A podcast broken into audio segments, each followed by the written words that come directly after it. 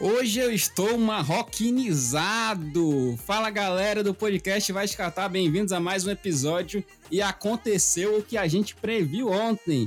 O Marrocos elimina a Espanha num jogo que nós podemos chamar de a Batalha de Gibraltar. Estamos aqui hoje na presença dos nossos amigos Luiz Alberto e Juninho e vou passar a palavra para eles darem os seus destaques iniciais. Massacre português contra a Suíça. 6 a 1 fora o baile. Portugal tá nas quartas, viu? Cuidado. Portugal é melhor. Sem CR7, Gonçalo Ramos entra e marca o primeiro hat-trick da Copa.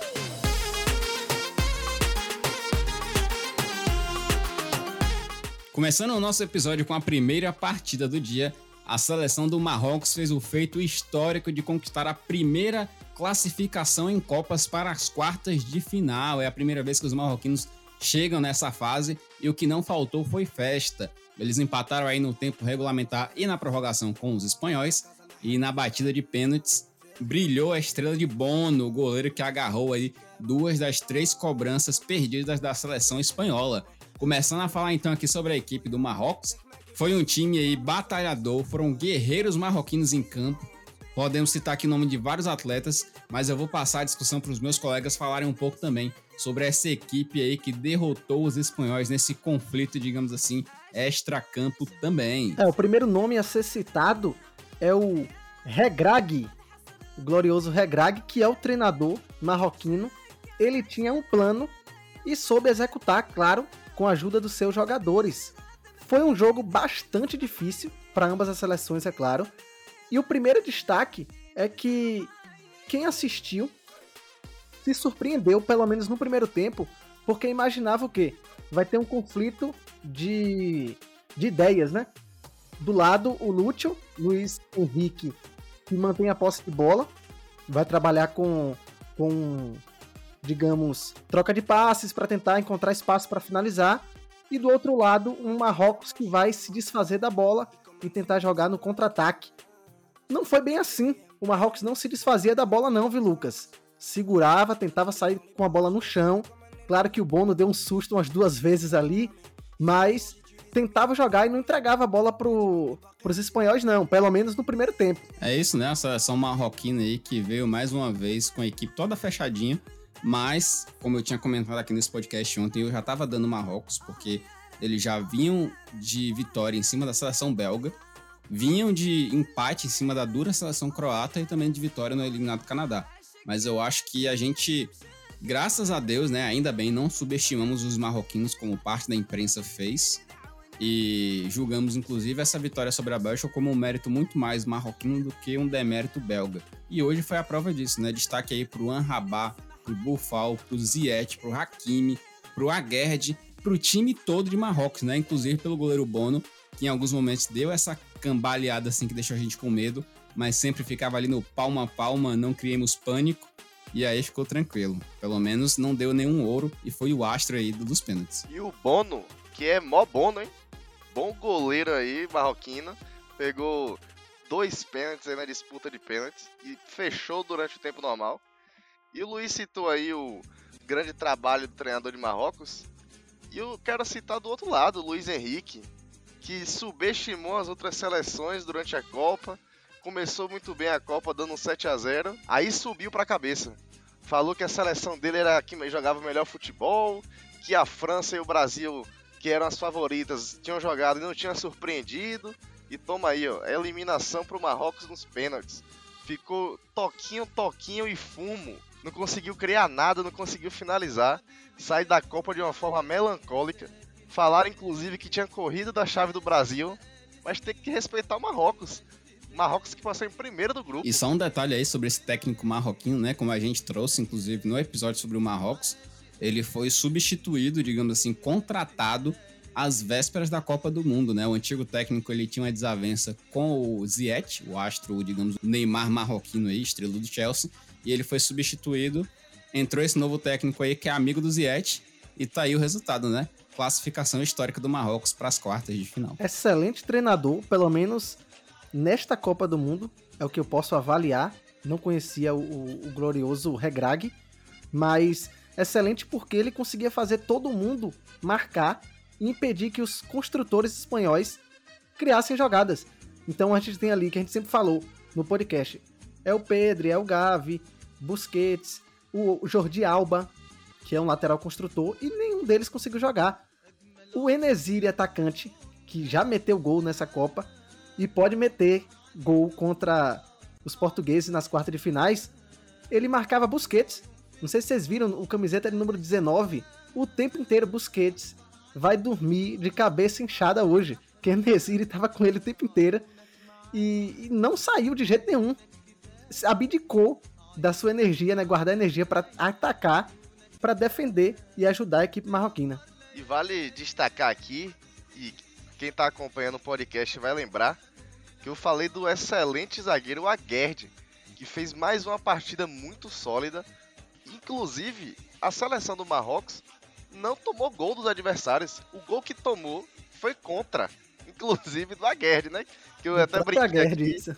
Exato, que eu até brinquei aqui que eu falei, rapaz, eu falei tão bem no cara, o cara vai e mete gol contra, pô. Mas não, excelente zagueiro do West que é o clube do Paquetá também, da nossa seleção. Joga muita bola. E o Luiz citou aí, o Enesiri também. O Bufal também, queria lembrar aqui do Bufal, que fez uma excelente partida. O cara correu tanto, pô, que teve que tirar ele. Com 75 minutos ali já teve que tirar, porque ele tava levando muito perigo ali para a seleção da Espanha, marcando muito também a, os pontos da Espanha. E é isso, que fica de lição aí, é que você não pode subestimar os seus adversários, inclusive em Copa do Mundo, porque o Marrocos mostrou sim que é uma seleção muito forte, muito sólida defensiva e conseguiu fazer o que a gente falou aqui no podcast. Se o Marrocos conseguir fechar o meio e impedir que a Espanha crie jogadas pelos lados, como a Espanha gosta de fazer, essa bola aí não vai chegar nunca no gol do, do goleiro Bono, mas quando chegou ele agarrou e fez uma excelente partida. E tem um ponto importante também sobre o mérito defensivo de, da seleção marroquina, que a gente tem que tratar como isso, né? Que não venha com esse papo de ah, ah, a Espanha jogou mal, a Espanha falhou, a Espanha não teve criatividade, não. Mérito defensivo da seleção marroquina, que, como o Juninho falou, só tomou um gol na Copa e foi contra. Então, nenhum adversário conseguiu marcar contra a defesa marroquina. Nem de pênalti, acontece... Luiz, hoje. Três nem pênaltis, de... nem de pênalti Impressionante. Verdade. Então, tem essa lição marroquina da defesa forte e com muito vigor físico dos jogadores que a gente já citou e que, infelizmente, cansam, né? Então, é, é natural, é da natureza humana, eles que marcaram muito mais do que atacaram, isso é comum no futebol, qualquer outro esporte coletivo, e por conta disso eles cansaram no segundo tempo, vários foram substituídos, o, a prorrogação também. Isso fez com que a Espanha chegasse um pouco mais, então ficou aquele clima de tenta com uma bola matar o jogo ou fica ali na defesa, todo mundo trancadinho, duas linhas ali de quatro e não deixa os espanhóis passarem. O, o próprio Kedira, que entrou no segundo tempo, não é aquele Kedira. Ele ficou encarregado de, de levar a bola no contra-ataque. Mas tá de brincadeira, Lucas. Você tá aí pra confirmar. Esse cara é atacante ou não? Porque, pelo amor de Deus, né, Kedira? Eu vou te falar uma coisa sobre esse atleta, viu? Ele me lembrou o Walter, do Goiás, que também passou pelo Vitória. Acho que ele tá um pouquinho acima do peso aí, viu? E outra coisa também, ele tem medo, acho que ele tem a síndrome do Higuaín, viu, Luiz? Que você citou aqui que o Lautaro tem. Acho que esse, esse atacante do Marrocos aí também tem, porque ele teve duas grandes oportunidades de chutar a bola no gol, abriu o placar para a seleção marroquina, mas tremeu e o jogo terminou 0 a 0 como a gente pôde ver. Se a gente criticou aqui esse atacante do Marrocos, o que não vai faltar é elogio para o Anrabat. Para mim, melhor partida do atleta na Copa e um dos melhores em campo. Não dá para falar que ele foi o melhor em campo, na minha opinião, porque eles jogaram tão bem, tantos jogadores, que fica difícil escolher um aí para eleger como melhor. Mas o Anrabat jogou aí muito bem e me surpreendeu aí, sendo, digamos assim, o leão do meio de campo. Eu queria fazer um destaque também do Hakimi, Akraf Hakimi, ele que é espanhol, acreditem, ele é espanhol, jogou no Real Madrid, fez base no Real Madrid e, mais do que isso, ele foi suspenso pela Federação Espanhola em uma ocasião, né, quando jogava ainda na base do Real Madrid, porque supostamente o Real Madrid estava aliciando jogadores de outras nacionalidades, jovens atletas com 12, 13, 14 anos, da África e, e de outras regiões, mas principalmente da África. Mas não era o caso dele, como eu falei, ele é espanhol.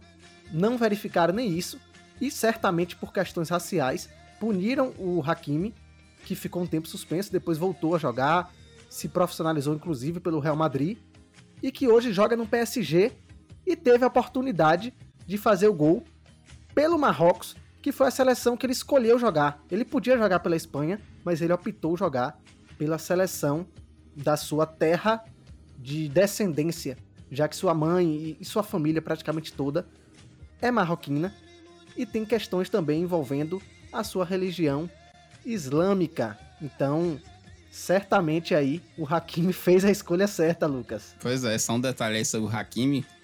A gente viu, viu, Hakimi, essa homenagem aí ao Louco Abreu na última batida de pênalti do Marrocos, viu? Que frieza.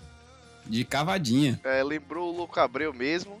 E o Hakimi, que o Luiz citou aí, que tem. Nasceu na Espanha, né?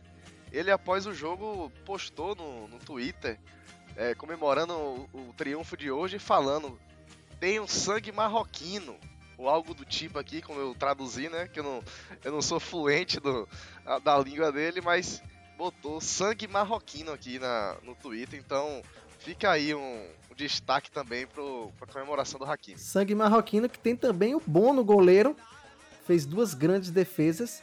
Ele que é canadense, nasceu no Canadá, mas obviamente, como todo mundo já viu, optou por jogar pela seleção do Marrocos, fez hoje duas grandes defesas nos pênaltis e que joga na Espanha. Desde 2012 ele joga no futebol espanhol, já jogou no Atlético de Madrid, Saragoça, Girona e hoje defende o Sevilha. E falando um pouco mais sobre essa seleção espanhola, né? Vamos fazer jus aqui aos nossos comentários anteriores.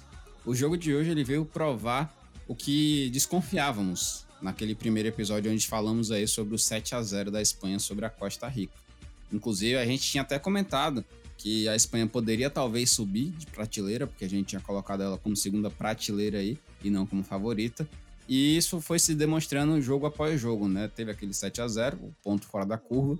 Depois aquele jogo duríssimo contra a equipe da Alemanha. E depois a derrota aí contra a equipe do Japão. Respondendo também uma outra pergunta que foi levantada, inclusive pela própria mídia, se a Espanha tinha entregado o jogo para fugir da equipe croata. Eu acho que isso não só é mentira, como se fosse verdade, acabou envelhecendo mal, né? Pegou a equipe do Marrocos, que pelo visto é muito mais forte defensivamente, e caiu nas oitavas de final. Mais uma vez, a Espanha que tem costume, digamos assim, de cair nas oitavas de final. E só um comentário rápido também sobre a seleção espanhola, não vou entrar em detalhes, mas eu acho que eles deveriam ganhar um novo apelido, né? Se a gente tinha a La Fúria e a seleção do Tic Tac, essa seleção pode ser a seleção do limpador de para-brisa, porque a bola vai para um lado, vai para o outro, volta para o outro lado e eles não conseguem entrar pelo meio para fazer a finalização. Fica o legado de uma seleção jovem. A gente já comentou, para não ser repetitivo aqui, sobre os principais jogadores, os mais jovens. Então, esse legado de que tem um potencial, de fato, estava meio que fadado ao fracasso mesmo. Não sei porquê, mas quando eu enxergava esse time jogar eu já imaginava que quando perdesse eu falaria isso aqui, que é o quê? Parabéns Espanha, tem um bom futebol, tá mostrando uma certa evolução, entrosamento em relação à, à última Copa, mas não vai ser dessa vez. Vamos ver em 2026 com esses jogadores mais experientes aí, o próprio Pedro mesmo. Então, fracassou como fracassou o Barcelona, que é a base desse time aí espanhol. É, o Luiz citou aí a, jovialidade dos jogadores espanhóis. E o Gavi, de 18 anos, ele se tornou o jogador mais jovem a iniciar uma partida eliminatória na Copa do Mundo desde Pelé em 58. Então mostra muito do que é hoje essa seleção da Espanha. São uns meninos com muita qualidade, mas com pouca experiência. E por outro lado, falando em experiência, o Busquets igualou né, o, o, recorde pessoal aí, digamos assim, do Cacilhas e do Sérgio Ramos que ele se tornou o jogador da Espanha com mais partidas né, em Copa do Mundo, com 17 partidas. Então, tem essa mescla aí de jogadores mais experientes, jogadores mais novos. Só que, infelizmente, aconteceu que a gente já tinha batido na tecla aqui. A Espanha não estava jogando bem, fez uma boa estreia, mas contra a Alemanha jogou bem só o primeiro tempo. Pegou o Japão, não jogou bem. Inclusive o Lucas citou aí sobre essa. Ah, será que a Espanha entregou o jogo? Será que a Espanha fugiu da chave do Brasil querendo? Eu fui uma das pessoas que falei que a Espanha segurou um pouco mais o jogo para, sei lá, pegar uma chave mais fácil, digamos assim. Agora tá comprovado que não era mais fácil, porque eles estão eliminados nas oitavas. Mas é isso aí que acontece. Quando você tem muita posse de bola e você não consegue agredir o seu adversário, é isso que vai acontecer, você vai ser eliminado. A Espanha hoje jogou como se estivesse jogando um jogo de fase de grupos, não era um jogo mata-mata. Então, é isso, bora ver o que vai acontecer aí na próximo, no próximo ciclo né, de Copa do Mundo, com esses jogadores mais experientes, mais rodados. E pode ser que seja uma seleção mais forte, digamos assim, e mais consistente. É isso, né? E pra não falar também que a gente sempre tá criticando quem perde aqui, eu acho que a Espanha jogou bem. Teve um meio de campo ali muito bom. Quem assistiu a partida viu que foi pressão da Espanha o jogo inteiro. A Espanha tentando fazer o seu gol aí, trabalhando a bola, inclusive no campo do Marrocos. O Luiz trouxe alguns dados da partida, né? Que foi 77% de posse de bola da equipe da Espanha, 1.019 passes contra 304 passes aí completados da equipe do Marrocos. Então isso mostra que de fato eles têm uma superioridade ali no meio de campo, tem uma defesa sólida, mas falta o centroavante, falta o finalizador. E eu ia até perguntar para vocês, falta nesse time um Fernando Torres, falta nesse time um Davi Villa, falta ali um finalizador que a Espanha sempre teve em Copas do Mundo e nessa é, ficou ausente aí, o Marco Asensio e o próprio Morata não conseguiram cumprir essa função. É incomparável, né, com esses craques que você citou aí. De fato, o Marco Asensio, ainda que seja um multicampeão no Real Madrid, não tá nem perto desses dois centroavantes, atacantes, né, numa forma mais atual de falar. E faltou isso aí sim, com certeza. Não tenho dúvidas de que o primeiro objetivo do Lúcio aí, o Luiz Henrique, é encontrar um centroavante, alguém que possa fazer gols. E mais do que isso, que possa finalizar, né? Porque, pelo amor de Deus, a, a Espanha não finaliza, não, pô. É o famoso arame liso, né? Fica ali tocando a bola na entrada da área, tocando, tocando, tocando e não finaliza. Teve mais de mil passes trocados e o resultado é que não fez nenhum gol.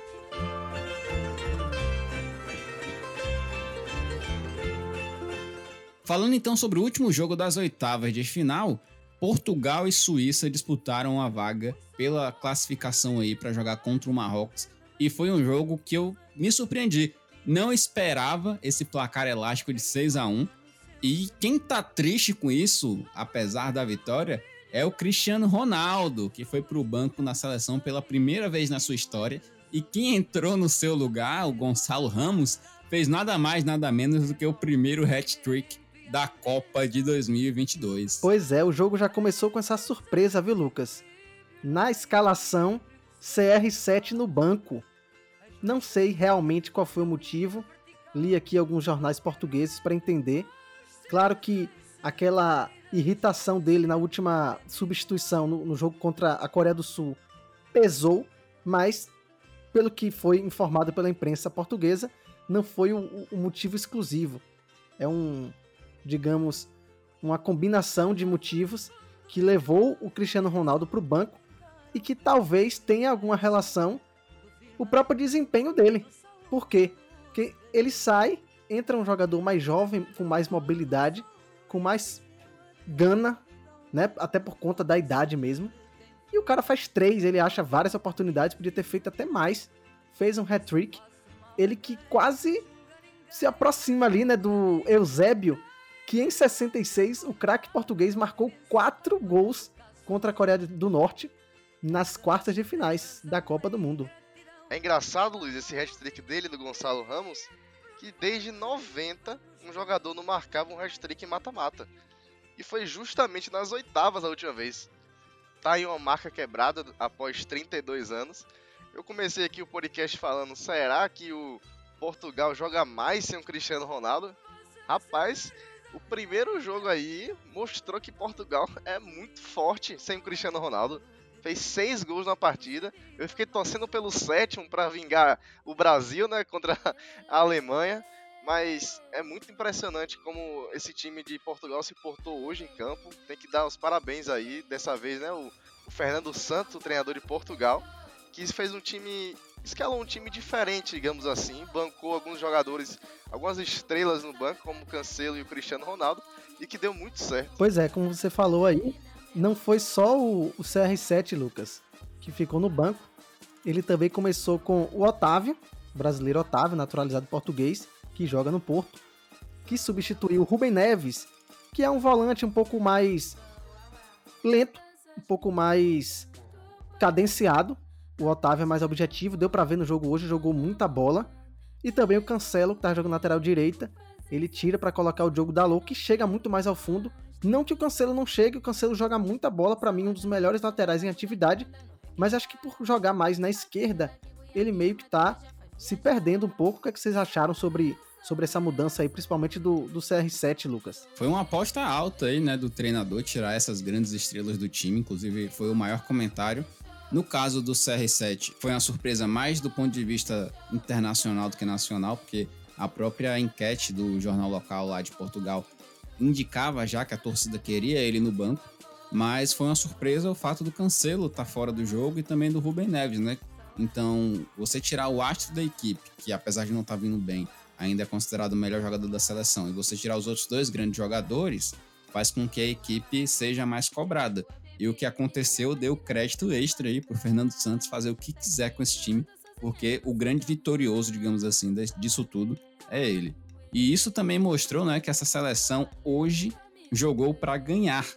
O que eu, pelo menos, não via com o Cristiano Ronaldo em campo do qual o objetivo do time é jogar para o Cristiano marcar gols e quebrar recordes. Então, no momento que ele sai aqui, parece que fica mais solta para alcançar de fato seu objetivo principal, que é marcar gols e passar para a próxima fase, avançar na competição. E essa Suíça aí, rapaz, que diz que é um time sólido defensivamente, que não toma muitos gols, foi para as oitavas.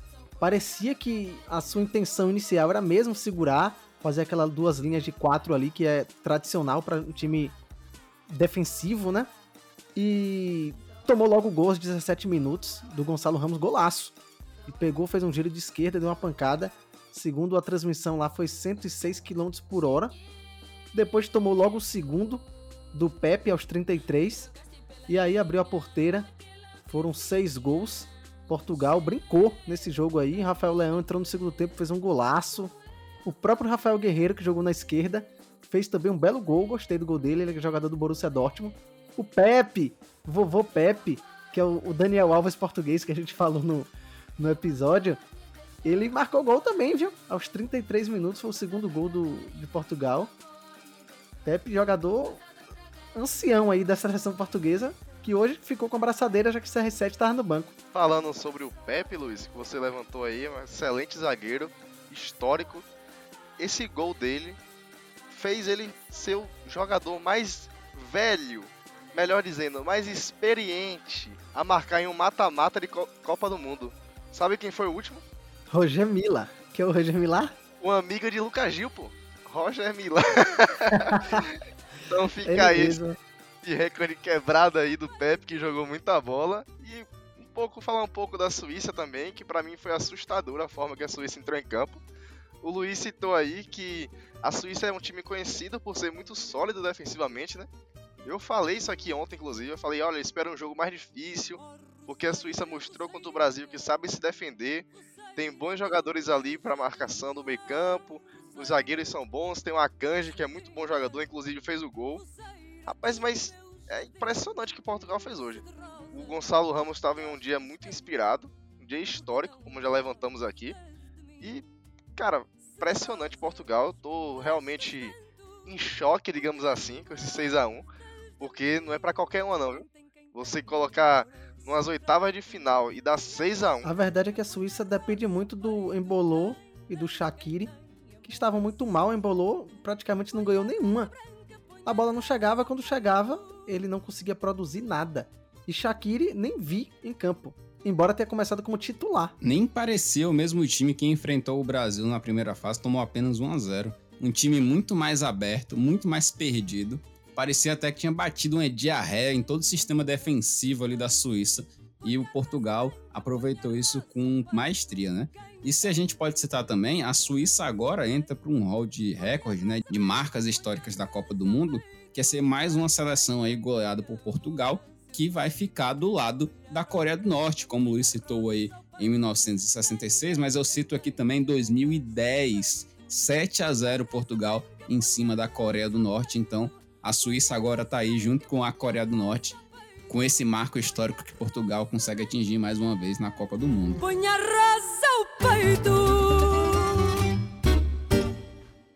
Chegando então ao final do nosso episódio, vamos falar hoje sobre o melhor do dia e o gol da rodada. E eu vou contar para vocês que se eu pudesse eu elegia umas cinco pessoas aqui, porque tanto no jogo do Marrocos como no jogo de Portugal, o que não faltou foi o melhor do dia, mas pela importância histórica eu vou dar esse prêmio para um jogador marroquino que é o Hakimi, que para mim jogou muito hoje. Poderia dar também esse prêmio para o Anrabat, que também foi outro grande responsável aí pela equipe do Marrocos passar para as quartas de final.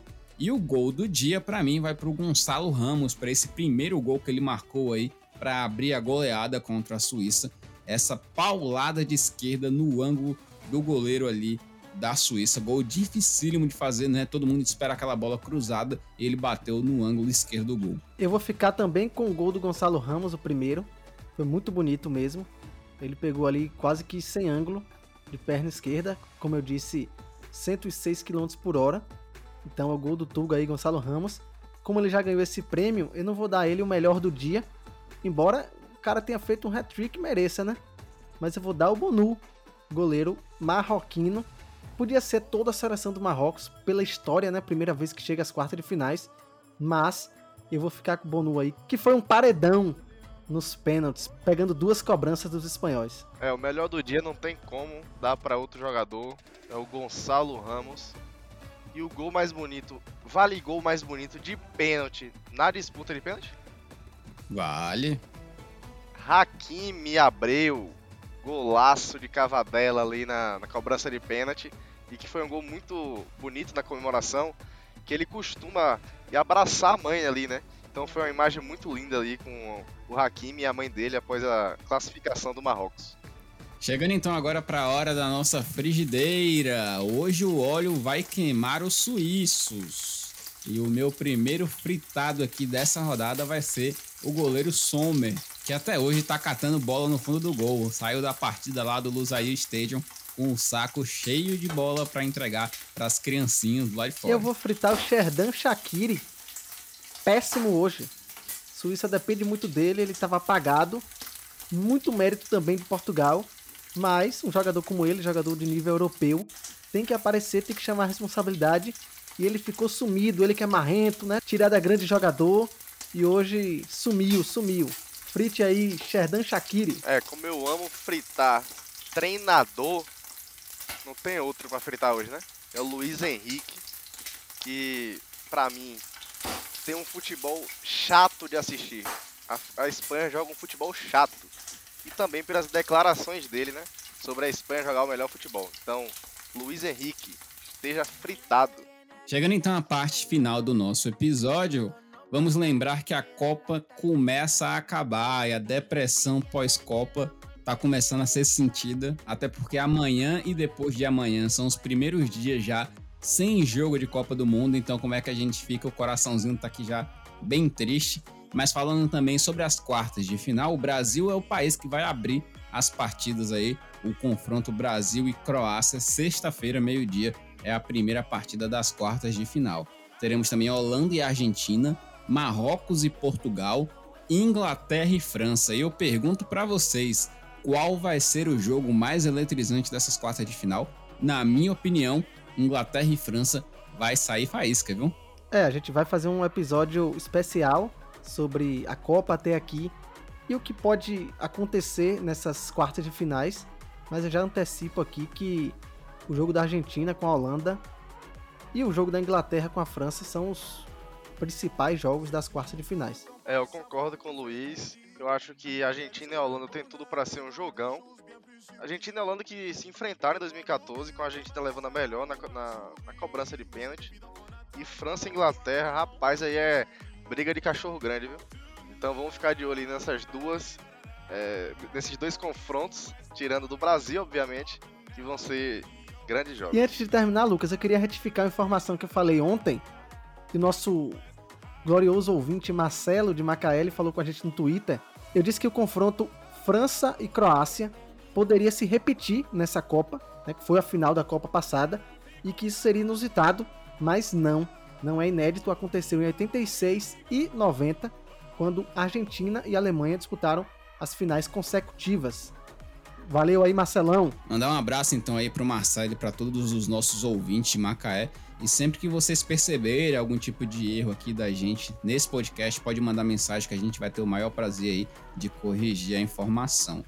Como eu já adiantou, a gente vai ter um episódio aí na quinta-feira, né? Amanhã não tem episódio que não tem jogo, mas na quinta-feira tem episódio para falar sobre o resumo da Copa do Mundo, né? O que aconteceu até aqui e sobre o que esperar dos jogos das quartas de finais, além também de trazer algumas informações aí que transitaram pelo mundo do futebol durante esses dias. Então, fica ligado lá nas nossas redes sociais, porque é por lá que você vai ter essas informações e também na sua plataforma de streaming, deixa lá o sininho ativado para você receber o nosso episódio. Pedir também para vocês nos seguirem, né? Todo dia eu faço esse comentário aqui, então vai lá no Instagram, não vai ter mudo Catar com que para vocês terem todas as informações sobre a seleção brasileira, sobre os jogos da Copa do Mundo e sobre os nossos episódios. Pessoal, estamos terminando por aqui. Queria agradecer então a presença de todos vocês e até quinta-feira. Um abraço e tchau, tchau. Valeu!